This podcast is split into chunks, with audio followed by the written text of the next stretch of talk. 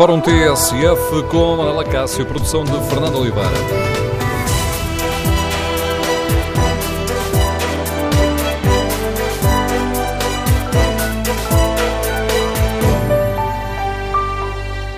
Bom dia, no Fórum TSF de hoje vamos debater a questão da desigualdade salarial dentro das empresas e queremos ouvir a sua opinião. É preciso diminuir a diferença entre os ordenados mais altos e mais baixos dentro da mesma empresa? Este fosso salarial é um problema para o desenvolvimento do país? O número de telefone do Fórum é o 808-202-173. 808-202-173. Também pode participar escrevendo a sua opinião no Facebook da TSF e na página da TSF na internet. Pode também responder ao inquérito que está em tsf.pt. É necessário reduzir a desigualdade salarial dentro das empresas? 79% dos ouvintes que já responderam a este inquérito consideram que sim. A questão é polémica e é confirmada pelo próprio Gabinete de Estatísticas da União Europeia, que nos mostra que Portugal é o país onde existem maiores diferenças entre quem ganha mais e quem ganha menos. O Bloco de Esquerda e o Partido Socialista vieram recolocar a questão na agenda política. Este sábado, Catarina Martins defendeu que é preciso limitar os leques salariais nas empresas, referindo-se concretamente aos vencimentos um, dos gestores da EDP e da Johnny Martins. A líder do Bloco de Esquerda defendeu que ninguém pode ganhar 90 vezes mais do que ganha um dos trabalhadores da mesma empresa. Já no início deste mês, a Comissão Nacional do Partido Socialista tinha aprovado uma proposta para debater este tema. O ponto de partida foi uma iniciativa do Partido Socialista para se, ou melhor, da, da Juventude Socialista, para se limitarem aos salários mais altos. Defende a JS que o trabalhador mais bem pago numa empresa não pode ganhar mais do que 20 vezes o salário mais baixo pago por essa mesma empresa. Ora, o Jornal I hoje destaca este assunto e conta-nos que uma proposta deste tipo foi aprovada há cerca de um ano em Israel, mas dizendo respeito apenas ao setor financeiro. Ora, no Fórum TSF, queremos ouvir a sua opinião. Ainda um estudo da DEC nos mostra que em Portugal, em média, os gestores recebem 23 vezes mais do que os trabalhadores. E isto levanta ao debate e hoje queremos ouvir a sua opinião no Fórum TSF. Concorda com as propostas para que sejam limitados os ordenados do gestor? Faz sentido estabelecer eh, uma relação direta entre quem ganha mais e quem ganha menos, estabelecendo, por exemplo, uma relação deste tipo? O ordenado mais alto não pode ser, digamos, por exemplo, 20 vezes superior ao ordenado mais baixo de uma empresa? Queremos ouvir a sua opinião. O número de telefone do Fórum é o 808-202-173. 808 202 173. Iniciamos este debate com a leitura política do Paulo Baldaia, comentador de política nacional da TSF, diretor do Diário de Notícias. Bom dia, Paulo. Este é um Bom debate dia, que faz sentido fazermos no país? Acho que sim, no país, na sociedade uh, global. Uh, eu, eu acho que há, uh, obviamente, é evidente que há um desequilíbrio muito grande entre quem ganha mais numa, numa empresa, os gestores, normalmente, a administração, no salário, face a quem ganha menos nessa, nessa mesma empresa.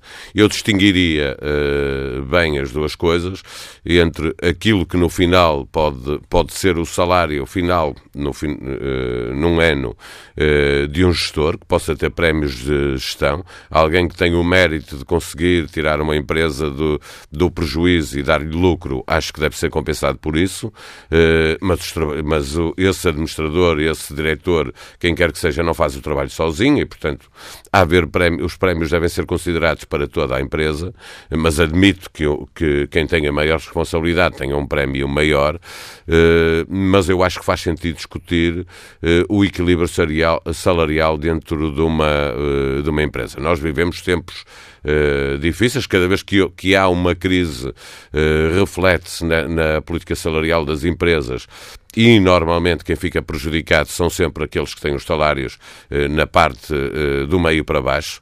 Eh, é sempre onde há mais problemas, mas obviamente que faz todo o sentido discutir isso, discutir mesmo se a lei deve ou não deve prever um máximo de diferença entre o maior salário da empresa, insisto, antes de prémios, depois pode haver razoabilidade em entregar prémios a quem faça uma boa gestão e, portanto, trabalho para toda a empresa e para todos os trabalhadores e merece esse prémio, mas em matéria de salários, eu acho que faz uh, todo o sentido discutir uh, o, o, a diferença entre o salário máximo e o salário mínimo, que são coisas diferentes de uh, colocar um, um um limite para um salário máximo.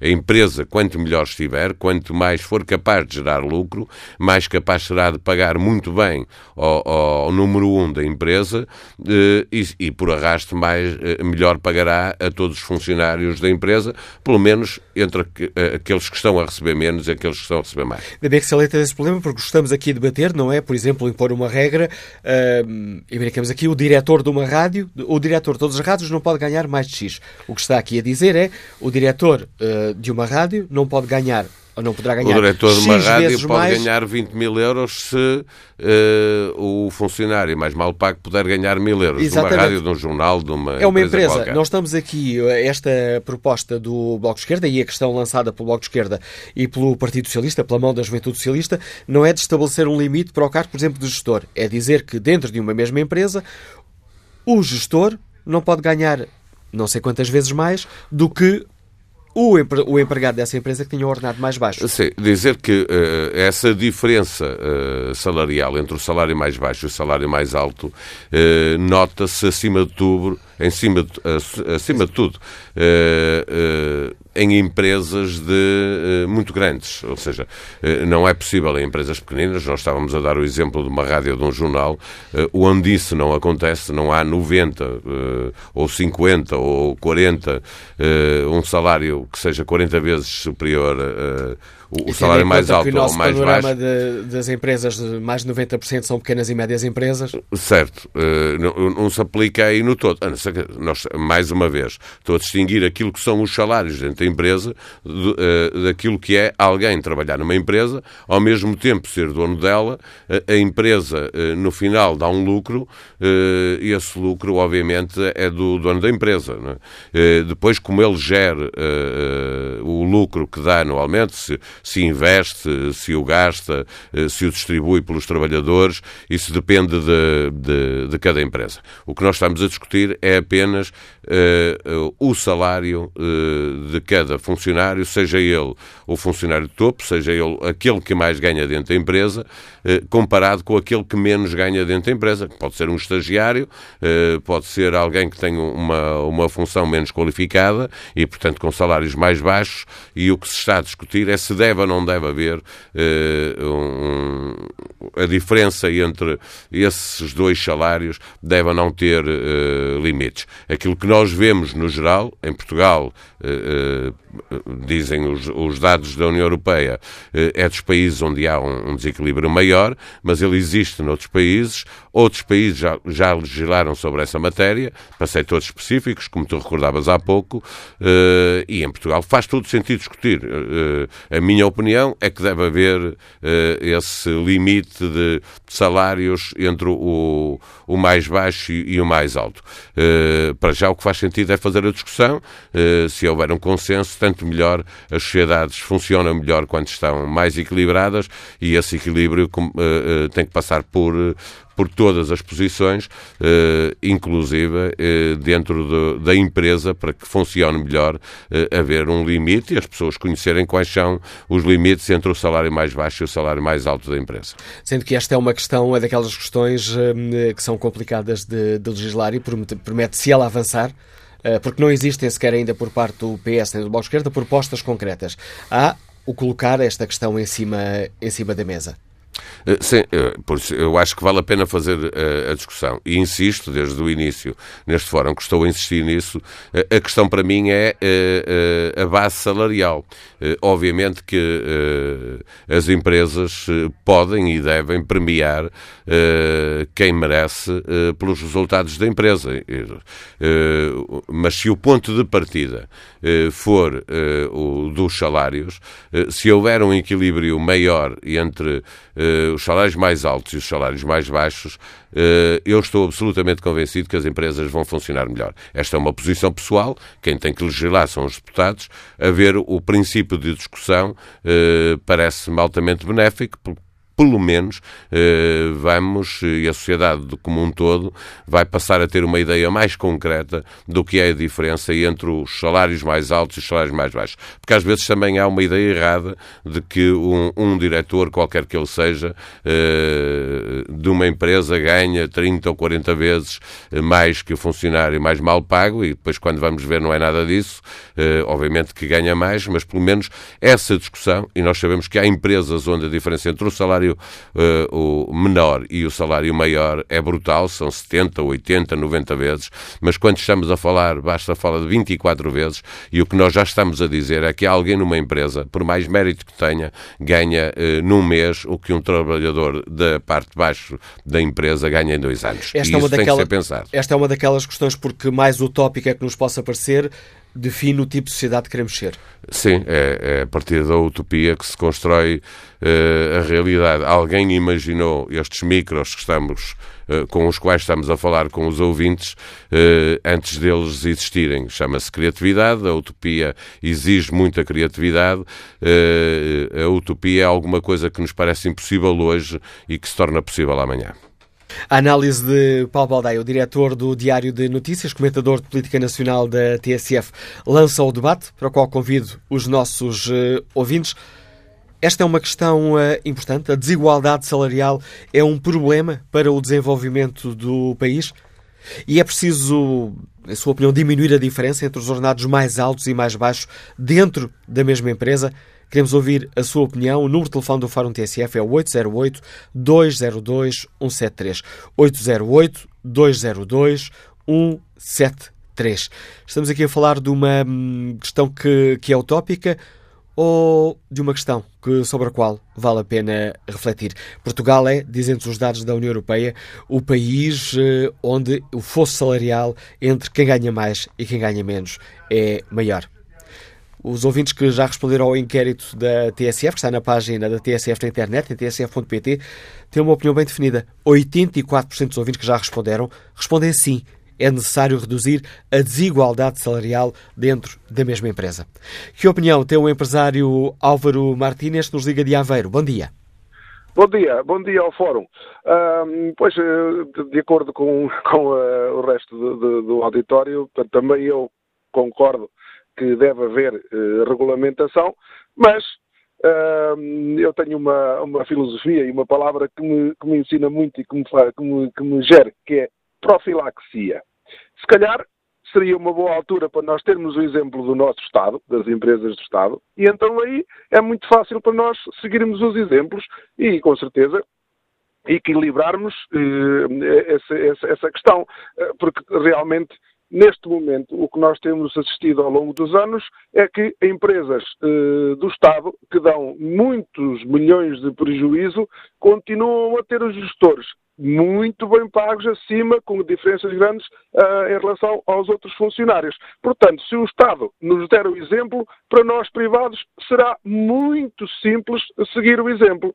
Uh, basicamente é o que eu tenho para dizer e muito obrigado ao Fórum pela oportunidade. A opinião do empresário Álvaro eh, Martínez. Que opinião tem António Dias, vendedor que está no Porto? Sim, claro, recuperação. Uh, Bom dia. Claro. Bom dia, António. Já retomamos o contacto com este ouvinte um pouco mais à frente. Vamos ver se Manuel Fernandes está mais atento à nossa chamada. Manuel Fernandes é taxista e está em Melgaço. Bom dia. Bom dia, Manuel Fernandes. Manuel Fernandes, bom dia. Não, parece haver aqui um problema no contacto com estes uh, ouvintes. Já retomaremos estas, uh, estas ligações telefónicas com estes ouvintes um pouco mais, uh, um pouco mais à frente neste fórum TSF.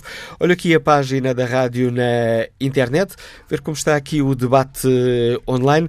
Nuno Caetano escreve esta opinião. Reformula-se a questão da seguinte forma. Há alguém a ganhar 20 vezes o salário mais baixo de uma empresa que não possa ser substituído por alguém a ganhar 10 vezes o salário mais baixo? Constatar-se-á que a resposta é não na maior parte dos casos. Normalmente, numa empresa, há muita gente que pode ocupar os cargos que existem com tanto ou maior competência, ganhando menos que 20 vezes o salário mínimo pago pela empresa. O oposto uh, será uma exceção. Quanto à questão do desenvolvimento, é só olhar para os exemplos. Em que países há menos desigualdade? E como estão em termos de desenvolvimento? E os que têm mais desigualdade como estão? Noruega ou Angola?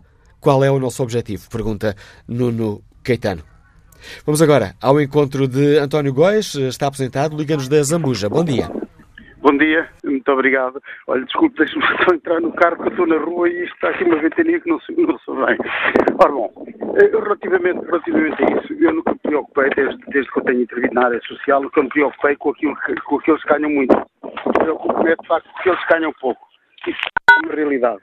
Um, e então, uh, acho que, que, que, aqueles indivíduos que ganham bastante dinheiro, que não têm ninguém na família, que seja, que tenha ordenados exagerados, Uh, também, quando, forem, quando pagam impostos, pagam muitíssimo mais do que qualquer outro cidadão. Uh, Basta-se dizer que cerca de metade do ordenado vai para o IRS. Agora, uma coisa que eu também, de, de facto, o Estado não dá nenhum exemplo nesse sentido, que, é, que eu já evoquei isso até na, aqui no, no fórum, que é os trabalhadores que trabalham na função pública, os trabalhadores da função pública, portanto, os trabalhadores do Estado, um licenciado que está uh, sob alçada do Ministério da, da, Justiça ou do Ministério das Finanças consegue, com a mesma atividade, e, e até o caso dos médicos, que, que têm muito mais responsabilidade do que um, um chefe de finanças ou, ou, um conservador do registro predial ou um juiz, uh, consegue, uh, conseguem, ganham, ganham um terço daquilo que ganha um outro licenciado. Eu direi um médico ou direi até um, enfermeiro. Portanto, aí assim é que o Estado devia ser e devia, de, de facto, deixar aqui o repto para que isso venha à notícia e para que, para que haja um equilíbrio. Eu não direi que as pessoas que ganham menos deveriam, uh, que ganham mais deveriam ganhar menos. Eu acho que aqueles que ganham menos é que deviam se aproximar daqueles que ganham mais, exercendo a mesma, tendo a mesma classe, a mesma categoria profissional dentro, dentro do setor público. Era tudo, muito obrigado, bom fórum. Agradeço o seu contributo, António. Agora queremos ouvir a opinião dos nossos ouvintes sobre, sobre esta questão. Faz sentido? Seria importante diminuir a diferença eh, dentro da mesma empresa entre os ordenados eh, mais altos e os mais baixos, tendo em conta os dados da União Europeia que nos dizem que eh, Portugal é o país da União Europeia onde existe uma maior desigualdade salarial. Queremos ouvir a sua opinião. Esta desigualdade salarial é um problema para o desenvolvimento do país? Faz sentido refletirmos sobre esta questão e colocar esta questão como uma prioridade da agenda política? Queremos ouvir a sua opinião, o seu testemunho. O número de telefone do Fórum é 808-202-173. 808-202-173. Poderíamos ter eh, melhores empresas, mais produtivas, se as diferenças de ordenados entre quem ganha mais e quem ganha menos dentro da empresa não fossem tão diferentes?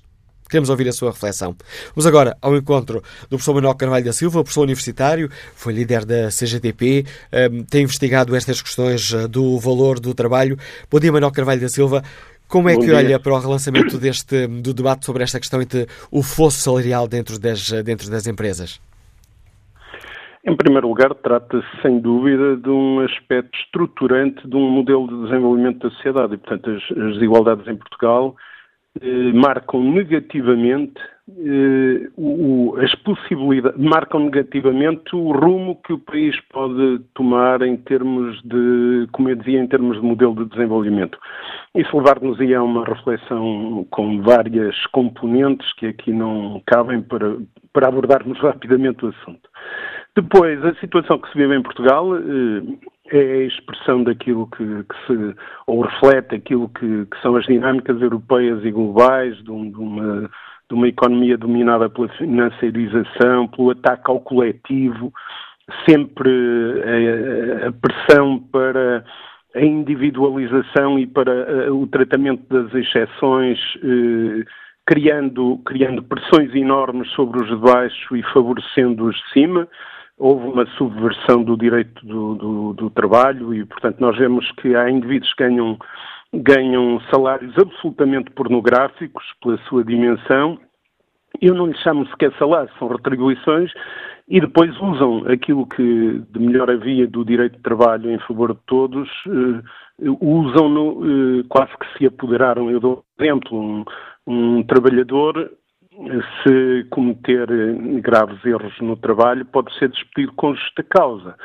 E, entretanto, um, um gestor que ganha milhões normalmente tem uma cláusula de rescisão do contrato em que, quando é despedido, por, por, e muitas vezes despedido por ter levado uma empresa à falência, e nós em Portugal andamos aí com situações bem quentes em discussão que mostram que houve indivíduos que foram que receberam milhões, que receberam prémios honoris causa, que presidiram a Conselhos Gerais das Universidades e que a gestão que fizeram em algumas empresas era de gestão, gestão profundamente dolosa do, do, dos interesses nacionais e não são chamados, eh, como é o comum dos trabalhadores, a assumirem as suas responsabilidades. Não são penalizados, não. Quando saem, ainda levam milhões de indenização.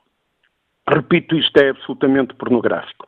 Pois há um outro problema mais, eh, mais interno, que é o facto de nós estarmos numa. A sociedade portuguesa, na minha opinião sincera, continua muito.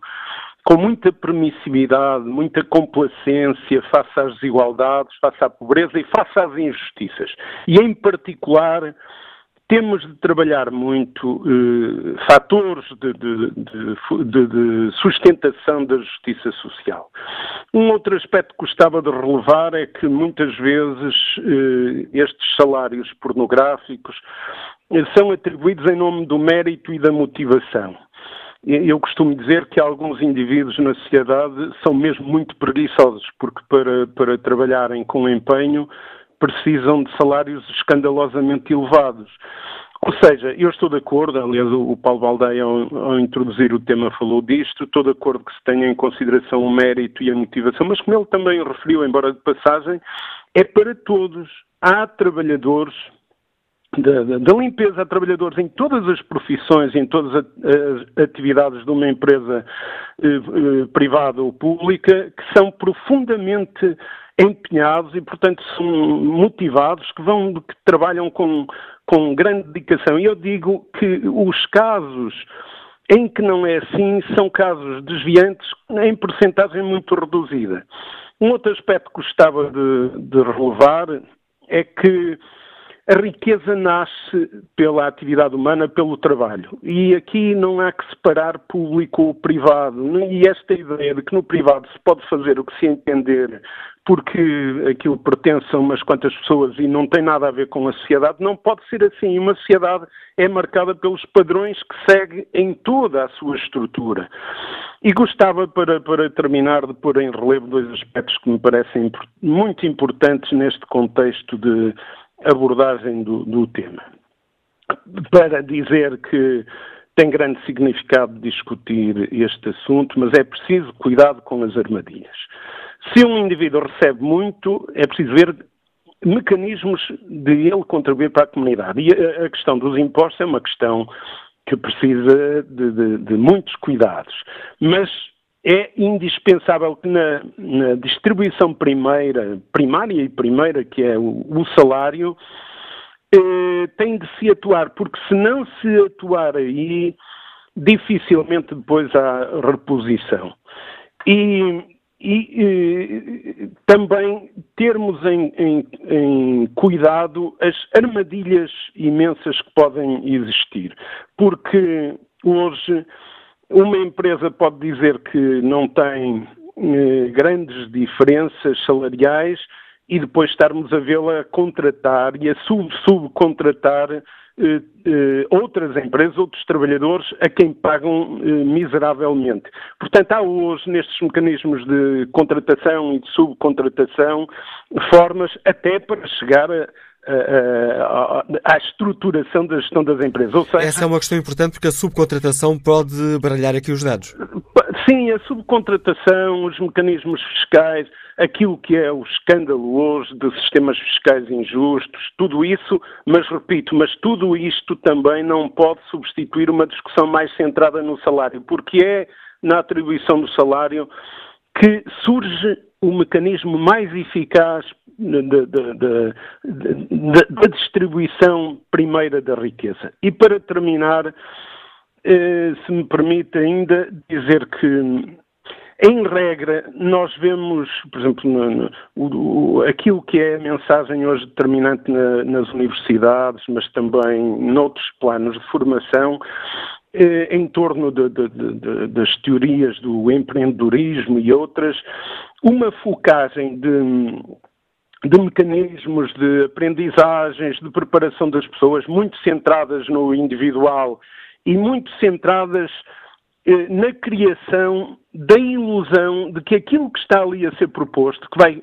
e daquilo que está a ser ensinado, que em regra está a ser ensinado para os 1 ou 5% do topo, a, a, a maioria não consegue chegar há, aquele ideal que é uh, preparado na formação das pessoas, quando dizem, isto, se tu fizeres assim, tu vais atingir os teus objetivos. Muitos, muitos dos conteúdos que são introduzidos na formação das pessoas, aquilo não se vai aplicar à generalidade dos trabalhadores. Eh, eu costumo dizer que em grande parte dos cursos mais referenciados o que se anda a preparar é 1% dos. Do, não quer dizer que não seja importante prepará-los, mas é 1% dos que vão ter funções mais elevadas na, na empresa ou na estrutura da administração, etc., da, da administração de um, de um país, etc. E e nós temos de tratar das condições da generalidade dos trabalhadores. Eu diria, é muito importante discutir esta questão da, da diferença, como eu lhe chamei, pornográfica que existe, mas há que colocar na ordem do dia a discussão daquilo que pode beneficiar o conjunto dos trabalhadores. O combate à permissividade face às injustiças e face à, injustiça social, o combate pela contratação coletiva, não há solução se não houver aqui um compromisso coletivo em que todos beneficiam alguma coisa e, e, beneficiam em função de uma normalidade que atravessa a realidade das, das relações laborais e cuidar-se muito do salário dos, dos mais jovens.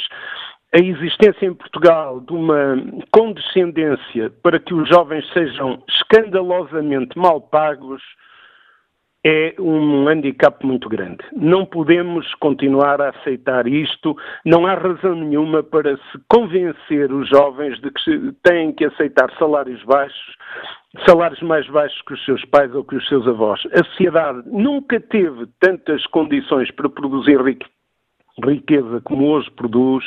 Portanto, estamos numa sociedade que tem capacidades de criação de riqueza e de distribuição da riqueza sem paralelo e nós não podemos estar a tolher o futuro e é aí que as coisas têm de ser resolvidas. Portanto, todo, toda a atenção a esta discussão específica, mas uma atenção redobrada à criação das condições do comum, ou seja, da esmagadora maioria das situações que as pessoas vivem e que as pessoas vão viver na sociedade. Obrigado, Manuel Carvalho da Silva, por enriquecer o debate que fazemos hoje aqui neste Fórum TSF, onde perguntamos aos uh, nossos ouvintes se é necessário reduzir a desigualdade dentro das uh, empresas. Que opinião tem o funcionário público António Silva, que está em Odivelas? Bom dia. Ora, muito bom dia. Olha, por acaso eu até achei graça porque essa recomendação vem logo do Parlamento Europeu, veja só, onde, onde os ordenados realmente são um escândalo, onde as responsabilidades que eles têm não são nenhumas e depois no fim eh, de, de, de alguns anitos de trabalho, quer dizer, reformam-se logo com, com, pensões vitalícias. E realmente é, é, pronto, a mim dá-me dá dá um sorriso na cara. E depois, quer dizer, estas políticas, por exemplo, que, que que são adotadas hoje, por exemplo, em, no, do comércio livre, a abertura das fronteiras, quer dizer, as grandes empresas uh, têm interesse em que haja muitos imigrantes para baixar o custo da mão de obra. Depois vem o Parlamento Europeu, cobre isto tudo também com um manto também muito silencioso e depois também diz que, é pá, não, pá, cuidado, que há aqui um fosso muito grande entre aqueles que ganham muito e aqueles que ganham pouco. Quer dizer, a hipocrisia de, desta gente chega a um ponto tal que realmente o que me assusta não é uns ganharem muito. Eu, se for uma empresa privada, o que é que me interessa a mim que o homenzito lá com o gestor ganhe 500 ou mil vezes mais, mais do que um trabalhador? Isso a mim não me interessa, desde que ele seja sério, pague os seus impostos e não manda o dinheiro todo lá para os offshores. Eu aí até nem me importava muito. Quer dizer, mas agora, depois eles são todos uns vigaristas, como, como o Carvalho da Silva disse, que a maior parte daqueles que estiveram nas grandes empresas são todos uns vigários. Dizer, não, foi isso, não foi isso que Carvalho da Silva disse. É, quer dizer, ele não disse, mas disse quase. Disse, disse por outras palavras.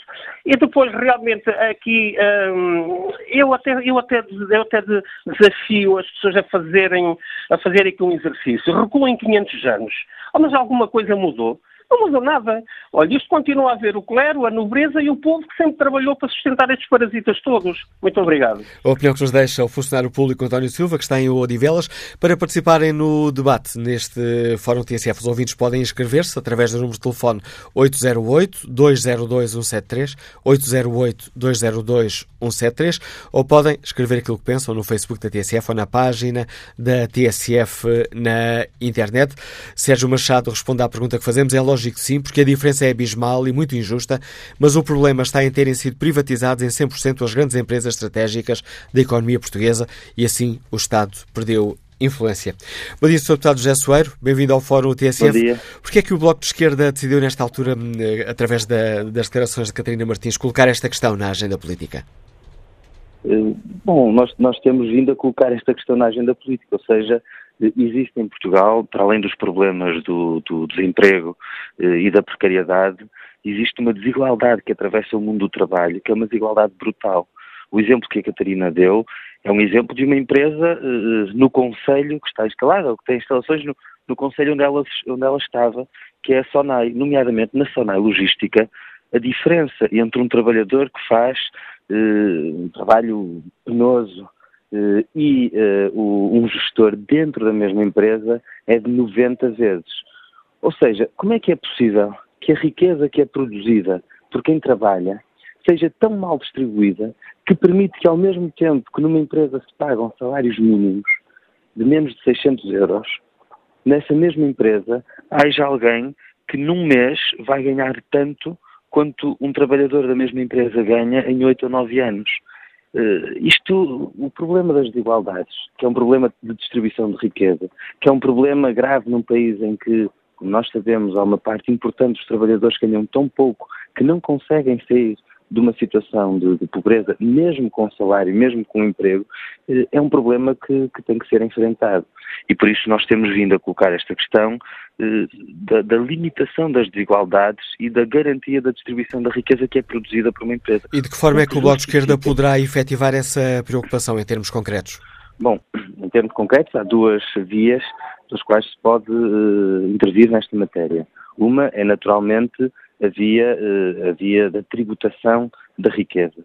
Mas há uma outra via que tem sido ensaiada, enfim, que tem estado em discussão noutros países, inclusivamente em países europeus, que é de saber se faz ou não sentido estabelecer um teto salarial, ou seja, uma diferença salarial máxima entre o salário mais baixo e o salário mais alto dentro da mesma empresa. O que significa que um administrador, se quiser pagar-se melhor, também tem que pagar melhor o conjunto dos trabalhadores da empresa, porque não pode haver uma diferença maior do que um X número. Por exemplo, na, na Suíça houve um referendo em 2011 que fazia essa proposta, uma proposta, enfim, uma iniciativa legislativa cidadã eh, subscrita por mais de 100 mil pessoas, que propunha que na mesma empresa ninguém pudesse ganhar num mês mais do que dentro da mesma empresa alguém ganhava num ano. Ou seja, não deveria haver, era a proposta na Suíça, uma diferença maior do que 12 vezes entre o salário mais baixo e o salário mais alto. O que significa que um gestor que queira aumentar o seu salário tem que o fazer em proporção também dos salários mais baixos. E esta, e esta queria... questão ainda está em estudo no Bloco de Esquerda ou já existe uma proposta concreta e uma decisão uh, se ela chegará ou não ao Parlamento? Não, nós temos, temos estado a, a, estudar e a acompanhar, sobretudo, também o debate que tem havido noutros países. Eh, e queremos fazer, eh, temos estado a preparar uma iniciativa legislativa sobre, sobre esta matéria, porque entendemos que esta discussão deve ser feita. Ou seja, faz ou não sentido que se vincule o salário mínimo e o salário máximo dentro de uma mesma empresa? Faz ou não sentido que haja uma limitação? O que é que justifica que possa haver alguém que dentro da mesma empresa possa apropriar-se de uma parte tão mais significativa da riqueza do que outra pessoa. E, portanto, nós entendemos que esse debate, que esse debate deve ser feito, vamos contribuir com ele por via de uma iniciativa para que o Parlamento também possa fazer esse debate e, sobretudo, para que a sociedade possa fazer esse debate. Achamos que vale a pena e que é uma, uma, uma questão que, que interessa discutir e pela qual nos, nos bateremos. Claro que há sempre quem diga Desde... que nós devemos... Deixe-me só interromper, só para tentar perceber, peço desculpa, Sr. Deputado, estamos a aproximar-nos aqui muito rapidamente do fim da primeira parte do Sim. fórum, se essa iniciativa legislativa será avançada ainda nesta, nesta, nesta ação legislativa. Bom, não, vou, não, não quero estar a comprometer-me propriamente com uma, com uma data, porque não vou fazer aqui nenhum anúncio, mas uh, mas creio que há condições para que nesta sessão legislativa se possa entregar a iniciativa e que ela depois possa ser debatida, possa fazer o seu caminho e, e, poder suscitar o debate também na sociedade e no Parlamento. Acho que temos todas as condições para fazer. Em todo caso, veremos exatamente quando é que quando é que a iniciativa vai ser entregue. Mas dizer que muitas vezes há quem diga que, e penso que isso já foi bastante eh, desmontado, de certo modo, pela intervenção do, do, do Manuel Carvalho da Silva, eh, a questão dos, dos, salários milionários, dos, dos, salários dos gestores, que é uma questão que tem sido muito colocada também na sociedade portuguesa, eh, tem provado que não é por haver salários principescos de, de administradores que se garante a competência. E, por outro lado, também quando muitas vezes nos dizem, bom, mas isso estabelecer um teto salarial, uma diferença salarial máxima entre o salário mais baixo e o salário mais alto de uma empresa seria, digamos assim, introduzir uma limitação à liberdade económica. Mas, repare, toda a atividade empresarial, desde o modo como funciona a Assembleia de Acionistas até à definição do salário mínimo legal, tudo isso é definido pela lei porque nós entendemos que, enquanto comunidade, há determinadas regras a que eh, estamos obrigados e a que as empresas, mesmo empresas privadas, eh, que têm naturalmente eh, decisões que lhes são próprias, eh, mas mesmo as empresas privadas eh, funcionam eh, por via da lei, isto é, respeitam a lei no conjunto dos seus procedimentos. E obrigado. É, é mais que normal que a atividade económica seja regulada e que dentro dessas regulações possa haver normas para limitar a desigualdade e para garantir melhores salários. Agradeço a participação do deputado do Bloco Esquerda, José Soares, neste fórum TSF, ficando aqui o anúncio de que o Bloco Esquerda está a preparar uma iniciativa legislativa para limitar o fosso salarial dentro das empresas. Retomaremos este debate já a seguir ao noticiário das 11. Tudo o que se passa, passa na TSF. 11 da manhã com 8 minutos, na TSF retomamos aqui Fórum, a segunda parte, a edição de Manuela Cássio com a produção de Fernanda Oliveira.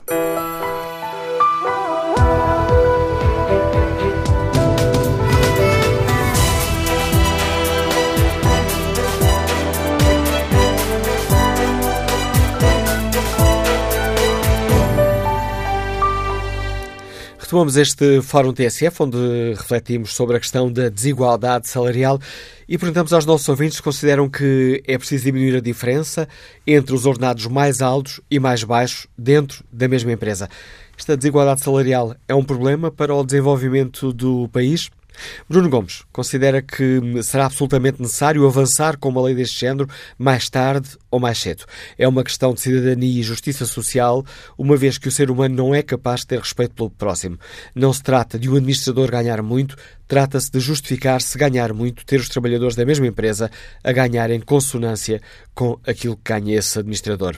Manuel Ramos pergunta como é possível, por exemplo, o governador do Banco de Portugal ou o presidente da EDP receberem mais do que a presidente da Reserva Federal dos Estados Unidos. Queremos ouvir a opinião dos nossos ouvintes na página da TSF na internet, no inquérito que fazemos. Perguntamos se é necessário reduzir a desigualdade salarial dentro das empresas e a vantagem do sim está a aumentar. 85% dos ouvintes que já responderam ao inquérito consideram que sim, é necessário reduzir essa desigualdade salarial. E que opinião sobre esta questão tem João Baltazar, empresário que está em viagem? Bom dia. Estou, bom dia. Uh, queria perguntar se me ouvem bem, que eu estou com o auricular. Estamos a ouvi-lo em condições razoáveis, João Baltazar. Ok, bom dia. Uh, eu queria. Tenho estado em viagem, estou em viagem e estou a ouvir o fórum como quase sempre e todos os dias. Evidentemente, quando há temas que, que do meu lado considero sejam pertinentes, tento participar e, portanto, desde já obrigado por permitirem mais uma vez eu uh, manifestar a minha opinião hoje, enquanto empresário. Uh, eu criei uma microempresa, tenho uma coisa muito, muito pequena, muito familiar, eu saí da indústria farmacêutica enquanto delegado de informação médica, montei o meu projeto, ehm, que vai fazer para o mês que vem eh, oito anos. E, uh, efetivamente, eu li, creio que foi ontem ou antes de ontem, e permita-me começar por aí, o valor, o valor que ofere diariamente o senhor Mexias na, na EDP e acho que isto, num país como o nosso, é de uma afronta, é de uma desumanidade e eu, eu, fico triste, muito triste. Eu tenho 44 anos, eu fico triste com, com como é que é possível haver alguém que numa empresa, seja ela qual for, possa diariamente usufruir de um valor que a maioria dos portugueses tem que trabalhar um ano inteiro. Eu não consigo compreender.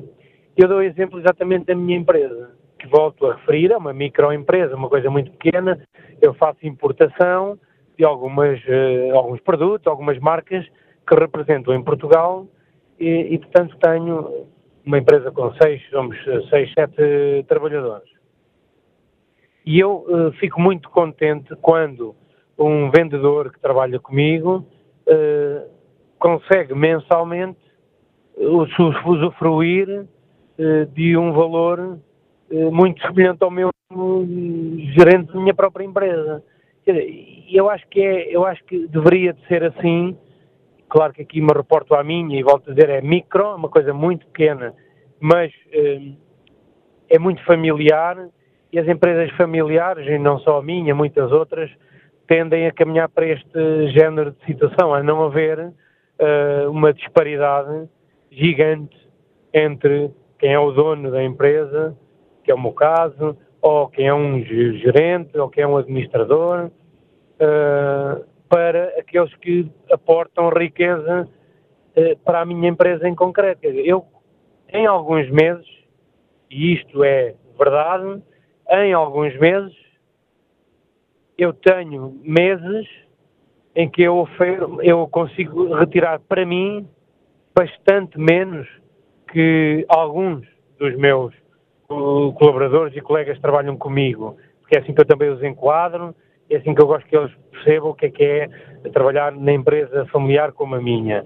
Portanto, eu gostaria de ver em Portugal uh, proximidade salarial entre quem gera um negócio, uma empresa, e aqueles que eh, todos os dias dão oito horas de, de, do seu dia, do seu empenho, que vestem a camisola, e que são eles claramente que trazem a grande riqueza eh, para, para a empresa. E como dizia um ouvinte anterior, eh, a riqueza que uma empresa consegue eh, ser dividida depois em, em, em fatias dispares entre quem gera e quem, e quem executa, no meu entender, não é, não é nada benéfico e não aproxima e não desenvolve, uh, e não desenvolve o país e, e a sociedade. Obrigado, uh, João Baltazar, por contributo que trouxe a este Fórum TSF. Que opinião tem Júlio Duarte, que já está reformado e que nos escuta no Porto? Bom dia. Bom dia, Dr. Manuel Cássio, bom dia ao Fórum. Isto é assim, Dr. Manuel Cássio. Quando nós vimos esta essa diferença de salários, com a pobreza, a pobreza enorme que existe neste país, vimos quando chega ao fim do ano, que é para, para, para meter o salário, aumentar o salário mínimo nacional, que as centrais sindicais tentam lutar que o salário mínimo nacional suba um bocadinho e a classe, a classe patronal da concentração social. Há que ver que não pode, porque as empresas podem acabar, podem arrebentar, e eu vejo assim, vejo essas grandes empresas que pagam esses salários, e, esses salários mesmo, são salários mesmo pornográficos, como disse a Carvalho da Silva, é lamentável que nós estamos num país com tanta desigualdade e ainda continuamos a, a, a tratar do salário mínimo nacional como se fosse algum bem que as pessoas não possam viver com ele. Era só isso que eu tinha a dizer e lamento muito que as pessoas não, não pensem mais com as pessoas que trabalham. Bom dia, a opinião de Júlio Duarte neste Fórum TSF, onde perguntamos aos eh, nossos ouvintes se é preciso diminuir a diferença entre os ordenados mais altos e mais baixos dentro da mesma empresa.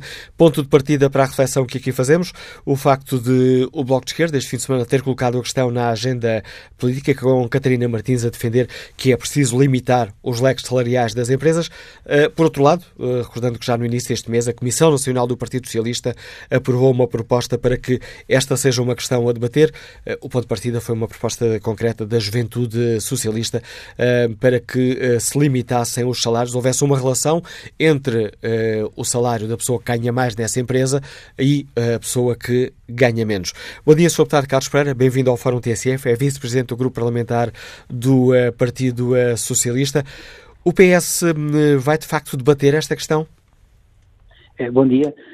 Bom, na verdade, o Partido Socialista tem introduzido essa questão uh, no debate político. eu quero, aliás, lembrar, e tenho ouvido com atenção alguns dos ouvintes que entraram na TSF, eh, quero lembrar que o combate à pobreza e também o combate às desigualdades sociais, e é basicamente sobre isso que estamos a discutir, eh, são premissas da, da, da matriz do Partido Socialista, mas, além de premissas, são, têm, têm sido configuradas em ações concretas. Eu quero lembrar que os sucessivos aumentos do salário mínimo têm a mão do Partido Socialista, nomeadamente o último, que é verdadeiramente significativo e foi uma eh, uma promessa do Partido Socialista e que está eh, concretizada, eh, contrariamente a outros partidos que não queriam que isso fosse feito, alguns até dizendo que, que esse aumento poderia provocar o desemprego, e aliás a realidade tem demonstrado precisamente ao contrário, mas também fomos nós que estamos a fazer uma inversão relativamente àquilo que é e que foi nos últimos quatro anos e meio a redução das prestações sociais e que, como é do conhecimento público, aprofunda a pobreza e aprofunda também as desigualdades sociais. E, portanto,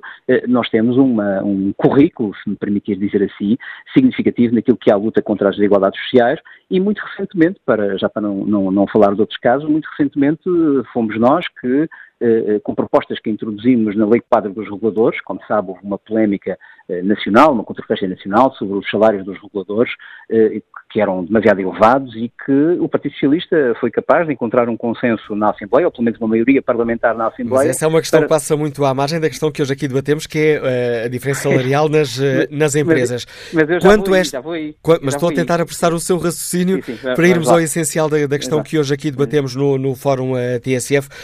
de que forma é que o Partido Socialista irá concretizar essa sua preocupação, essa vossa preocupação com a desigualdade salarial nas empresas? Claro, e portanto o que eu ia dizer, ia passar exatamente para esse ponto, é dizer que, eh, apesar de tudo, quando nós estamos a falar eh, das empresas cujos acionistas não são o Estado e, portanto, do qual nós não temos uma definição direta sobre essa matéria, eh, temos que ter eh, mais cuidado sobre a matéria e temos que analisá-la de forma mais profunda. Aliás, eu julgo que é fundamental fazer uma avaliação profunda sobre a situação geral do país entre os vencimentos das empresas e as diferenças salariais que existem, e eu não tenho dados, pelo menos aqui comigo, que permitem fazer uma avaliação global, e eu acho que essa avaliação tem que ser feita e tem que ser aprofundada, no sentido de perceber qual é o ponto de situação efetivo, se nós estamos a falar de muitos casos de diferenças salariais significativas ou estamos a falar dos casos mais mediáticos de diferenças salariais uh, significativas. E, portanto, eu quero dizer que, nessa perspectiva, nós, porventura, preferiríamos mais uma medida que, uh, de alguma forma, uh, tivesse por, por, por base a tributação, a política fiscal, que permitisse, de alguma maneira, impedir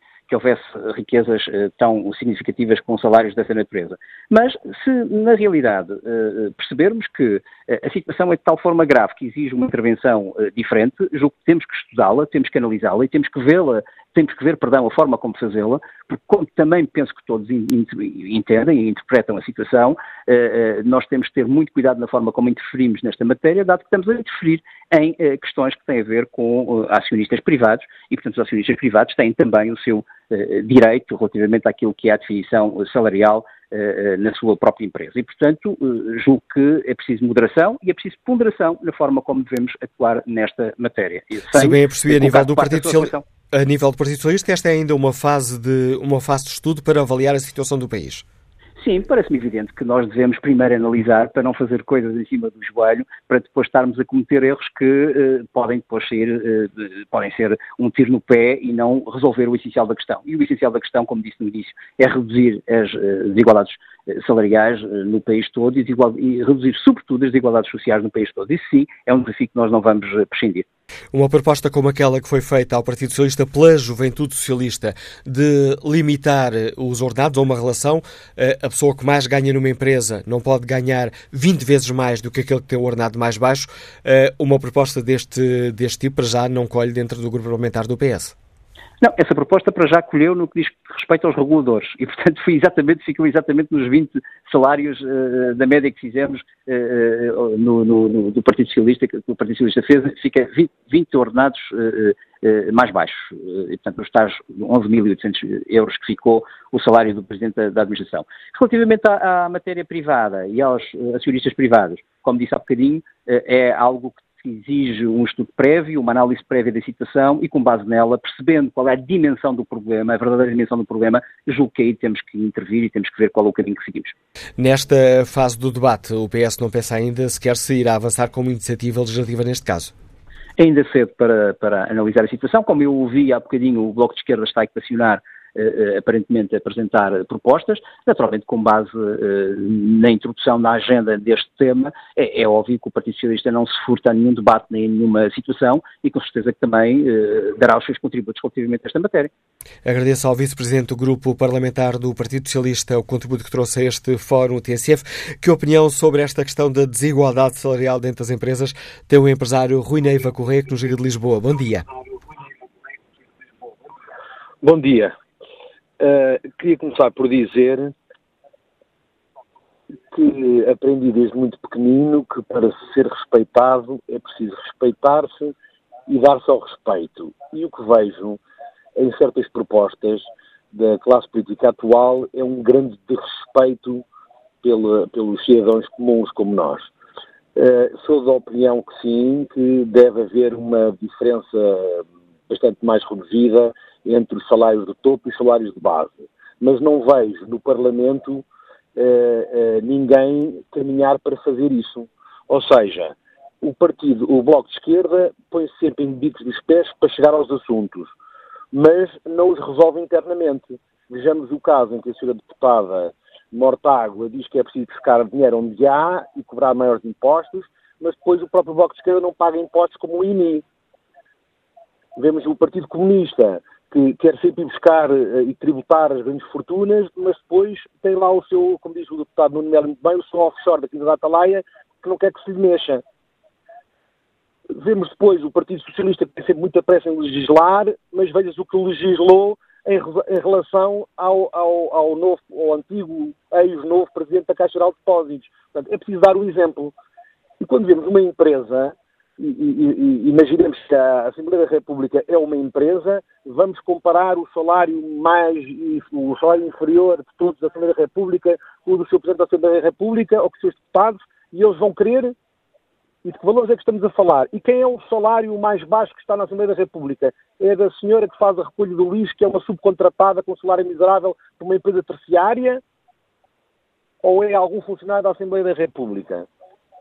E os seus ministros nos ministérios. Vamos comparar o salário do ministro de um determinado ministério com quem dentro do próprio ministério. É porque isto é tudo muito bonito falar e atirar-se logo para a mão das empresas privadas, mas sem querer resolver os problemas das empresas públicas. Portanto, acho muito bem que se resolva os escandalosos salários das empresas públicas que, rara exceção, dão prejuízo todas, embora deem prémios, que atribuem uh, comendas e que atribuem grandes prémios a extraordinários gestores que depois vêm a ver que hoje estão no estado em questão e afinal era milhão batata a mim, batata a ti, a mim, batata, não é? Isto tudo com milhões e, portanto, quando o Estado resolver dar o exemplo que todos os portugueses acham muito bem, acho que a seguir poderemos, uh, antes de legislar e de meter o nariz nas empresas privadas, muitas delas atuam muito melhor que qualquer empresa pública, então depois iremos às empresas privadas. Mas primeiro, o exemplo, respeitar, dar-se ao respeito para ser respeitado. Muito bom dia. Eu agradeço a participação neste Fórum TSF. Rui Neva Correia, escutada a opinião deste empresário que está em Lisboa. Seguimos até, seguimos até ao Seixal para escutar a opinião do profissional de saúde, Francisco Ribeiro. Bom dia.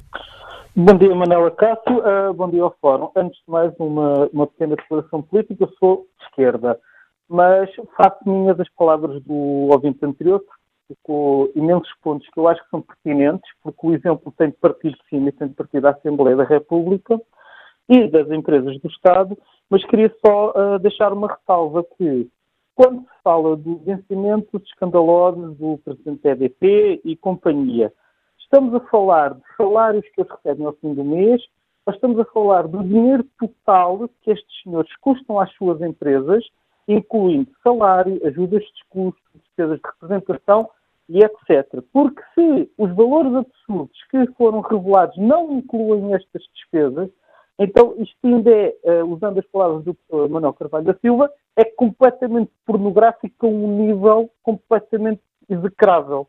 E depois é preciso outra coisa que é, nestas contas vão entrar os subcontratados que trabalham com empresas de trabalho temporário e, portanto, supostamente e alegadamente não fazem parte dos quadros da empresa, vão incluir só aquelas pessoas que têm vínculos?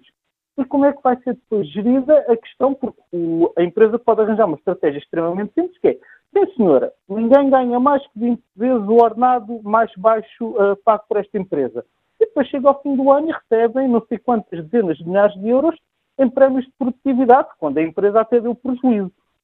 Depois há aqui outra questão que ainda é mais importante ser tratada e resolvida, sequer antes de pensar nisto. É a questão da precariedade. Porque diz, ah, há exclusão social, há disparidades sociais. Ah, é verdade. Mas como é que, uma, como é que se pode resolver isto quando um jovem, para além de ganhar mal, está sujeito a que faz três contratos de seis meses, como acontece, por exemplo, numa empresa como o Continente, e ao fim desses contratos de três meses, em que passaria a efetivo de acordo com a legislação portuguesa, simplesmente é dispensado, não lhe renova o contrato e entra mais um desgraçado que vai estar ali um ano e meio a lutar, a trabalhar, a dar o litro, para passar um ano e meio e também uh, para o olho da rua, mas não, não vai para o olho da rua, porque simplesmente não se renovou o contrato. A questão é que queremos um país jovem ou queremos um país cada vez mais envelhecido? Queremos um país jovem, queremos um país desenvolvido, queremos um país que usa os recursos, os potenciais intelectuais, académicos, culturais e os próprios recursos naturais do país. Estamos devemos dar capacidades às pessoas que têm força, que têm dinamismo, que têm os conhecimentos atualizados, porque acabaram de ter as instituições de ensino para poderem pôr isso em prática.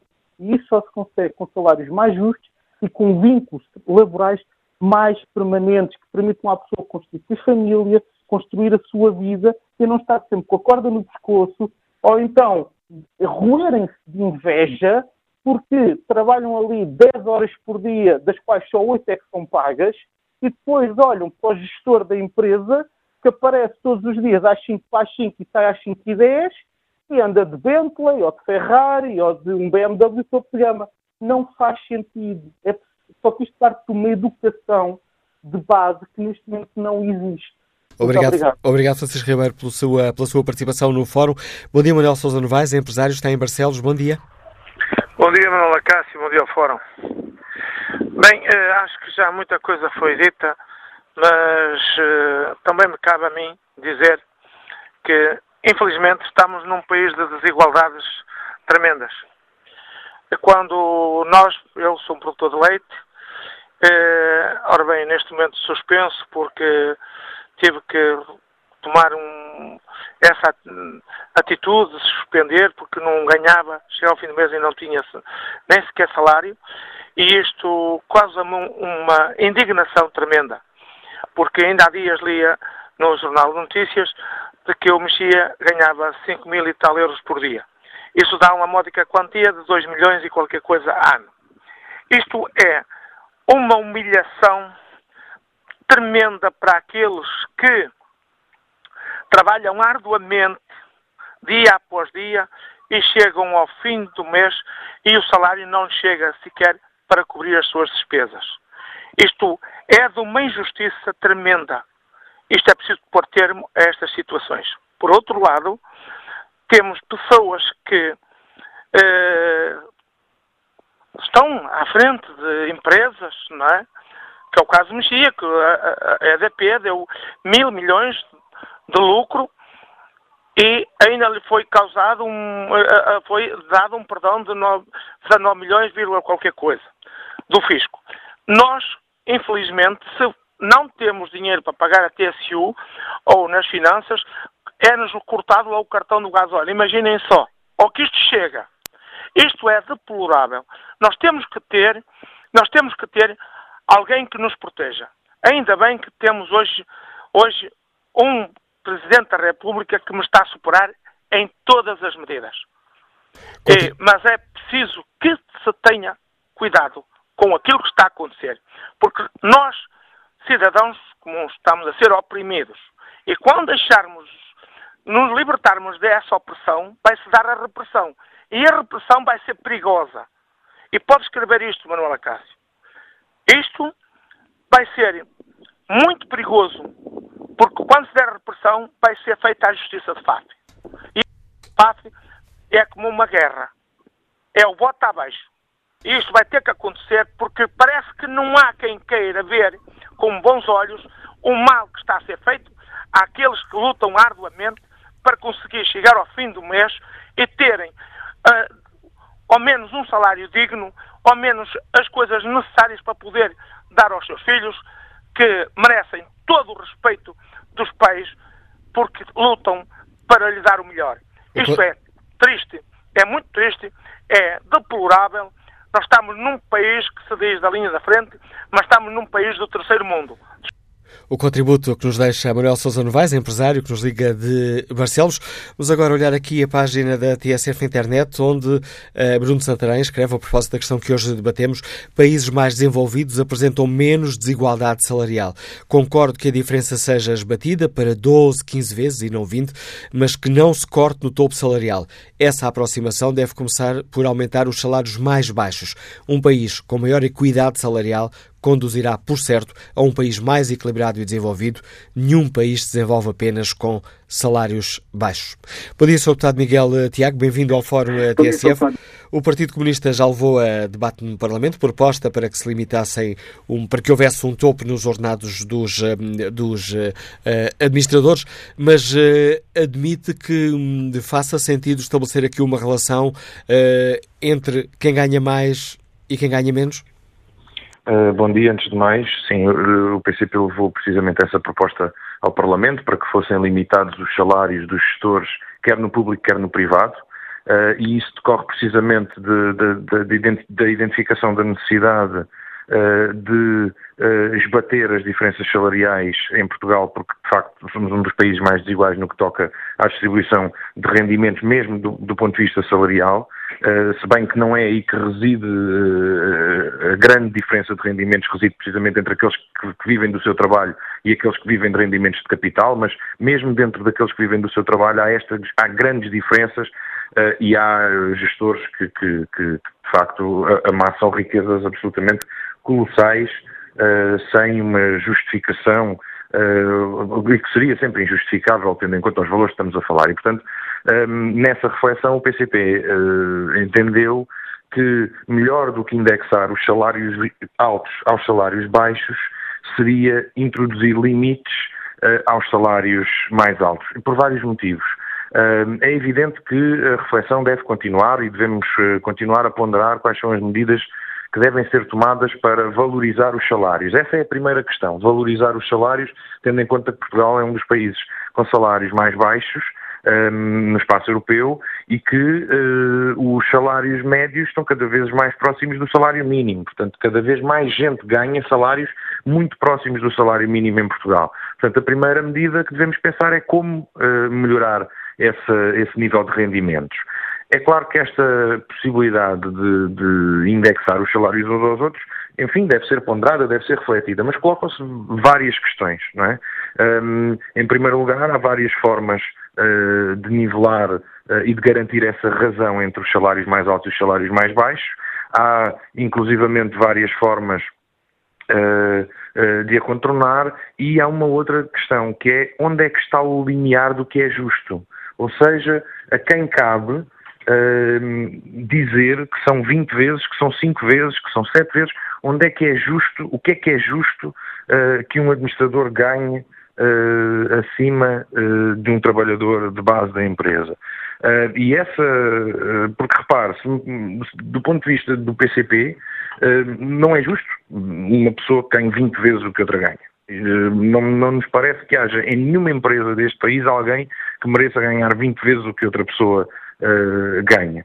Um, portanto, começar por aí seria, uh, de certa forma, dizer que esse, esse, essa razão de 1 para 20 é aceitável e, portanto, uh, ou de 1 para 10, enfim, estou a referir-me aos números em função também do debate, mas seria dizer, seria atestarmos a, a legitimidade dessa razão.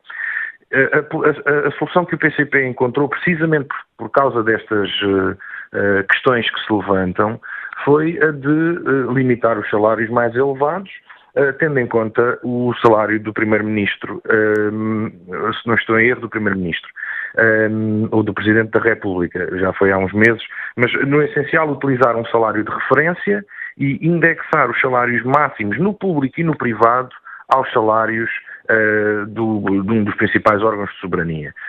Um, e esta solução pareceu-nos a mais adequada e a mais justa e a que levanta menos, uh, menos problemas do ponto de vista até da ético sobre onde é que se fixa a razão, um para 20, um para 10, um para 15.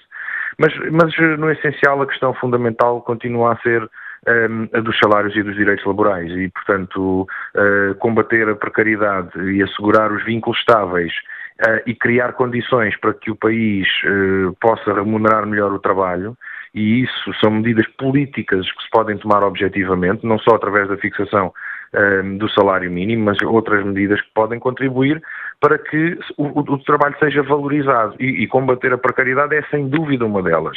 Combater o desemprego é sem dúvida outra dessas medidas. Um, enfim, criar uma infraestrutura propícia à produção, evidentemente, é também uma medida fundamental mas parece-nos que o debate deve ser eh, mais posicionado nesta, neste âmbito de como valorizar o trabalho um, e, uh, enfim, uh, claro, o PCP propõe que sejam limitados um, os salários dos gestores um, no público e no privado. Nos parece que uh, é no privado até que reside o principal problema. É claro que o público toca-nos mais porque estamos a falar de empresas que são tuteladas pelos órgãos do Estado, mas uh, o privado tem uh, uma assimetria salarial uh, que em muitos, em muitos casos é, é, obscena, não é? E, portanto, é também preciso introduzir regras no privado para que os salários tenham que ser o mais equilibrados possível. Um, mas também, enfim, do, a via fiscal também tem que ser utilizada como instrumento para esta, para esta justiça. Portanto, há, há um conjunto de instrumentos, não devemos entrar também no facilitismo de dizer que assegurando uma razão de 1 para 20 ou de 1 para 10 que, que o problema fica resolvido. Obrigado, Sr. Deputado Miguel Tiago, por explicar aos ouvintes da TSF a posição do Partido Comunista sobre esta questão. Vamos agora ao encontro do Presidente da CIP, Confederação Empresarial de Portugal, António Saraiva, bom dia, bem-vindo ao Fórum TSF. Como é que, e permita aqui utilizar o chavão, o patrão dos patrões, olha para este debate em torno da desigualdade salarial? É uma questão importante no país? Eh, bom dia, bom dia a todos os ouvintes. Eh, é uma questão que, eh, como outras, eh, deve merecer eh, debate, deve merecer a atenção e, por isso, em sede de consultação social, temos disponibilidade para discutir este tema no, no âmbito daquilo que temos discutido, ou tentar discutir, da melhoria dos fatores de competitividade e de um outro conjunto de aspectos, como aqueles que estão em agenda já, da conciliação do trabalho e da vida, e da, da vida pessoal, enfim, um conjunto de temas. Esta questão salarial eh, é um dos temas que eh, deve merecer reflexão e, eh, dentro da reflexão e no estado atual da economia, não podemos ir atrás de chavões, de modas, eh, de ímpetos desta ou daquela natureza. É uma discussão séria, é uma discussão que deve ser feita com realismo, atendendo às circunstâncias da economia portuguesa, à micro-realidade empresarial que nos integra, porque quando falamos no público e no, nas empresas públicas, nas empresas privadas, não nos podemos esquecer que eh, a maioria das empresas privadas, 50, 98% delas são micro eh, e pequenas empresas, e é disso que estamos a tratar, e é dentro deste enquadramento e deste realismo que temos que entender a situação e eh, com, com rigor, com isenção, sem paixões, sem clubismos, desta ou daquela natureza, eh, discutirmos o problema como outros devem ser discutidos na sociedade portuguesa. Esta é uma questão, eh, estamos aqui a falar da desigualdade salarial, eh, administradores que ganham muitas vezes mais, dezenas de vezes mais que o trabalhador eh, mais mal pago dessa, dessa empresa. Quando, nomeadamente, o Bloco de Esquerda, ontem, esta semana, colocou esta questão em cima da mesa, apontou exemplos de, de empresas onde o administrador principal ganha cerca de 90 vezes o ordenado médio da empresa. Este é um retrato que pode ser transposto para a generalidade das empresas portuguesas ou estamos aqui a falar de um caso muito especial? Ou de casos muito especiais? Não, não, não é, não é uma realidade. Muitas vezes pega-se num mau exemplo, eh, considerando isso um mau exemplo, para generalizar, e há essa tendência eh, de, de, de pegar num exemplo e generalizar eh, todos os outros, todas as outras realidades. Não é, não é um exemplo que, que esteja generalizado. Como lhe disse, a micro-realidade das empresas é esta que lhe caracterizei. Muitas vezes o dono da empresa o patrão, o empresário, aquilo que se lhe quiser chamar, é ele simultaneamente trabalhador, são empresas muitas vezes familiares. Claro que há as grandes empresas, as médias empresas, e reconheço que às vezes nas grandes empresas há eh, uma diferença salarial enorme, mas não nos esqueçamos que nessas grandes empresas, as empresas são privadas, os acionistas resolvem remunerar, há comissões de remunerações eh, que, que, estão nomeadas, essas comissões de remunerações definem os vencimentos, é da vontade dos acionistas, é da vontade dos donos das empresas, eh, deve promover-se uma maior igualdade, nós não poderemos ter grandes gaps, mas isso tem a ver, como disse, com o crescimento económico, com a possibilidade das empresas e, se é verdade que num ou noutro caso há gritantes diferenças salariais, isso são exemplos que não são eh, o todo nacional. O todo nacional, essa realidade não existe e muitas vezes os, eh, conheço casos, eh, também não os vamos generalizar, como é evidente, mas conheço casos em que eh, os donos das empresas muitas vezes não retiram eles o ordenado das empresas para continuarem a cumprir as suas obrigações, os salários aos seus trabalhadores, as obrigações sociais, os descontos para a Segurança Social, os descontos para o IRS, a que estão obrigados, e muitas vezes por honrar esses compromissos eles próprios não retiram o salário ou a totalidade dos seus salários. Claro que há exemplos de uma e de outra natureza, não generalizemos nem uns nem outros, temos que combater a desigualdade, temos que minorar este gap que muitas vezes existe, temos que ter aqui uma política salarial consentânea com os ganhos de produtividade das empresas, temos que ter equilíbrios onde esses equilíbrios estejam flagrantemente desajustados, mas eles não são a generalidade dos exemplos em Portugal. Obrigado, António Saraiva, pelo contributo que trouxe a este debate no Fórum ATSF. António Saraiva, Presidente da CIP, Confederação Empresarial de Portugal. Que opinião sobre esta questão tem o empresário José Gonçalves, que está no Porto? Bom dia. Bom dia. Antes de mais, muito bom dia a todos. eu faço minhas uh, as palavras do seu Presidente da CIP. no entanto, eu estive aqui há algum tempo a ouvir outras, outras, outras opiniões eh, e eu acho que os portugueses eh, muitas vezes discutem estes temas fraturantes, eh, talvez com excesso de paixão. E, como diz o seu presidente da FIP, muito bem, isto é uma discussão que tem que se ter de forma serena, calma e realista. É evidente que ganhar 90 vezes mais são casos tão pontuais que eu acredito que um dedo, os dedos da mão uh, os contará todos em Portugal. Mas sobre a questão das diferenças salariais uh, e a minha experiência nisto, uh, diz-me que diz-me que não é por vias de políticas que se vai conseguir resolver esta questão. Aliás, eu tenho uma certa dificuldade em ouvir os políticos porque uh, nota-se no discurso que é um discurso muitas vezes populista uh, e que muitas vezes está completamente dispar da, da realidade. A questão dos salários é tão simples como a mais fundamental regra da oferta e da procura. Ora, quando há muito desemprego e há muita oferta de emprego, é óbvio que o preço do trabalho vai diminuir. E, portanto, enquanto houver muito desemprego, enquanto, por exemplo, na minha empresa, eu receber, por exemplo, 50 currículos por dia, é óbvio que eh, eu tenho muita oferta. E, mas no dia que eu, por exemplo, receber apenas 10 currículos por dia, provavelmente eu vou ter que valorizar mais a pouca oferta que, que tenho e, prova e, provavelmente mais cara. Eh, eu penso que esta questão das, das diferenças salariais, tanto para os, para os salários mais baixos como para os salários mais altos, funcionam simplesmente com, com, com, com, o mercado a funcionar. Isto é simplesmente o mercado a funcionar.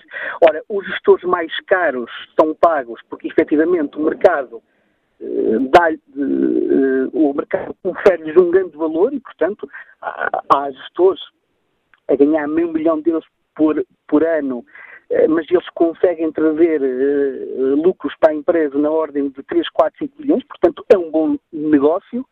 Uh, tal como há funcionários, efetivamente, colaboradores a ser muito mal pagos, porque para aquele posto de trabalho existem mil currículos em espera. Enquanto, enquanto existir esta discrepância no desemprego, é óbvio que o custo trabalho vai ser sempre muito baixo. Portanto, eh, não, não adianta que se façam políticas, eh, não adianta que se coloquem, que o Estado tente alterar as regras do mercado, porque o mercado vai sempre funcionar.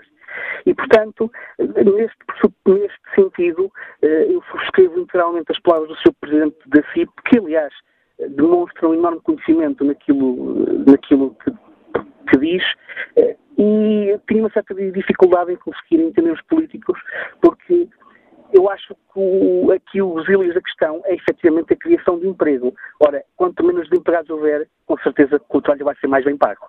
Contributo... E esta é a minha opinião. Tenham muito bom dia a todos. Obrigado, José Gonçalves. Contributo a que nos deixa este ouvinte para o debate no Fórum TSF.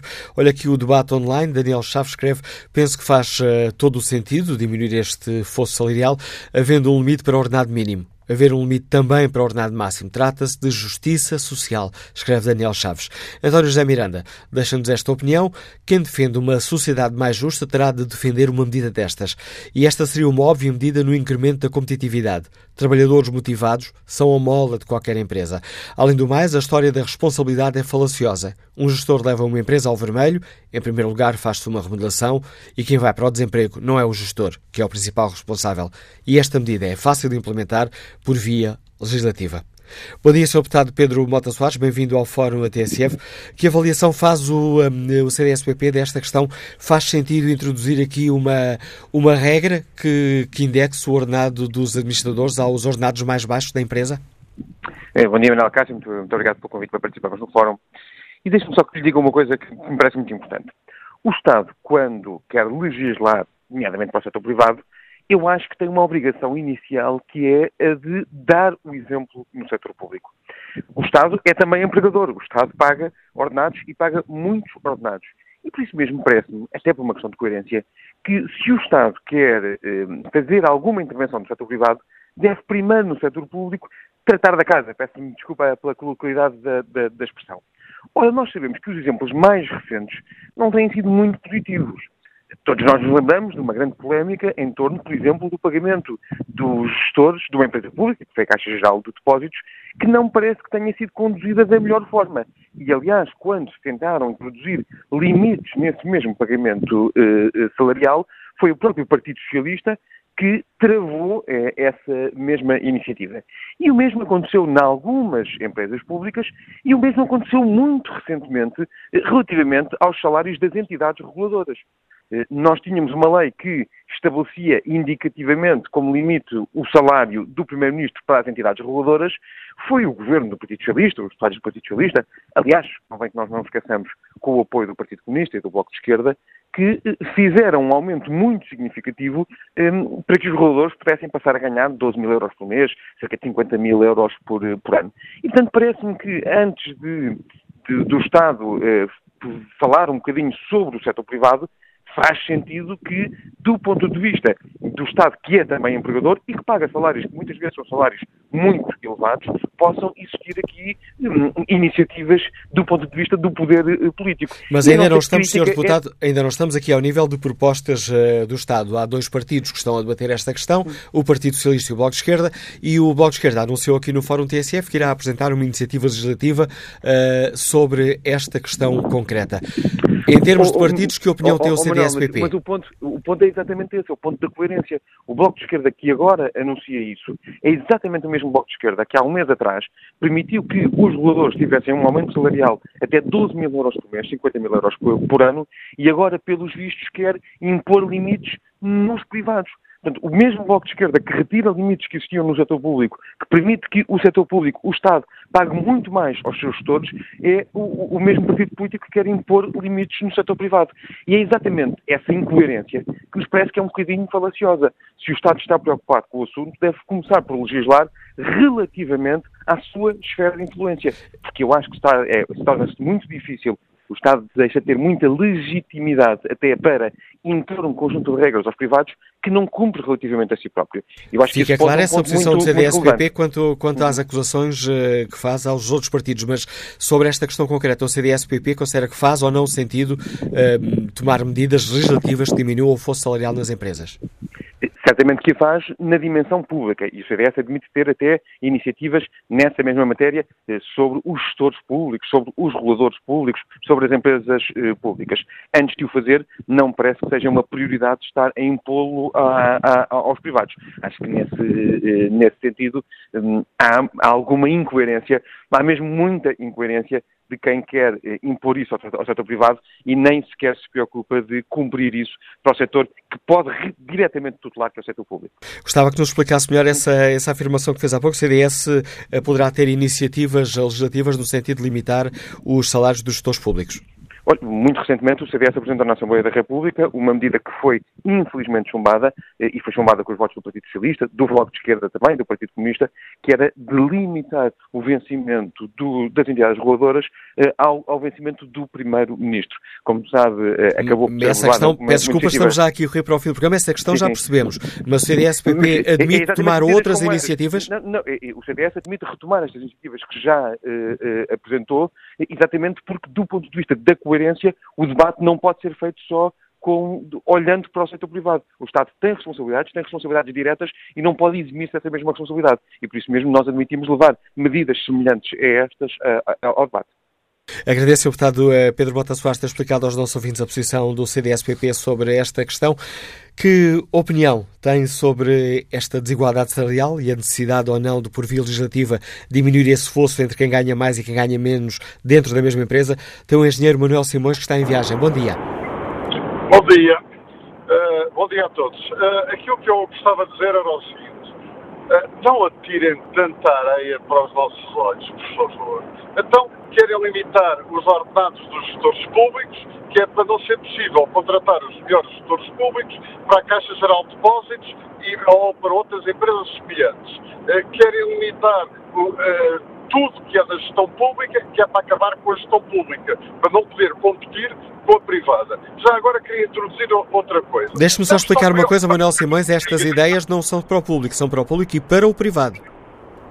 Sim, sim, mas eu estava a comentar a intervenção do deputado do CDS, que só tem preocupação em limitar uh, os ordenados do público, os salários do público, não do privado. Do privado não é preciso mexer, pelos vistos. Mas quando estamos a falar do privado, uh, eu não ouvi falar da remuneração do, uh, do presidente da EDP, dos, dos uh, 2 milhões de euros que ele ganha, e, e, quanto é que ganha o treinador do Sporting?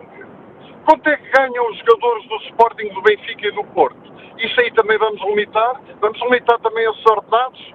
Tenham juízo, por favor. É evidente que não, é mexendo, não é a limitação dos ordenados que faz diminuir as desigualdades salariais. Tratem é de aumentar o salário mínimo de forma decente. Estas pessoas que vêm para aqui dizer que não se pode aumentar o salário mínimo porque se perde a eh, competitividade, mas depois a seguir não dizem que é apenas, eh, como dizia o presidente da CIP, são apenas casos pontuais. Qual casos pontuais? Todo, todos os gestores da banca ganham cerca de meio milhão de euros sem prémios, sem falar nos prémios, eh, por, por ano. Todos os gestores do PSI 20 ganham mais do que isso nós vemos, por exemplo, são empresas privadas ganham aquilo que os seus acionistas acharem por bem pagar. Nós vemos a remuneração, por exemplo, dos gestores da SONAI andam à volta de um milhão de euros. É, é, portanto, é, a empresa é deles, eles pagam aquilo que entenderem uh, da melhor maneira. Agora, o que o, o Estado, o Governo, deve se preocupar é legislar quanto ao salário mínimo e não aceitar essas histórias da competitividade. Quer dizer, as empresas deixam de ser competitivas por aumentarem uh, 30 euros no salário mínimo. Mas, enfim, há empresas que têm uh, muitos trabalhadores por salário mínimo. Mas se fazemos as contas, as remunerações da administração dessas empresas e, veremos que não é por aí que as empresas perdem a competitividade. Obrigado, Engenheiro Manuel Simões, pela participação neste Fórum TSF. Com esta opinião chegamos ao fim deste debate. Olho aqui a página da rádio na internet. No inquérito que fazemos aos nossos ouvintes, perguntamos se é necessário reduzir a desigualdade salarial dentro das empresas. 87% dos ouvintes considera que sim.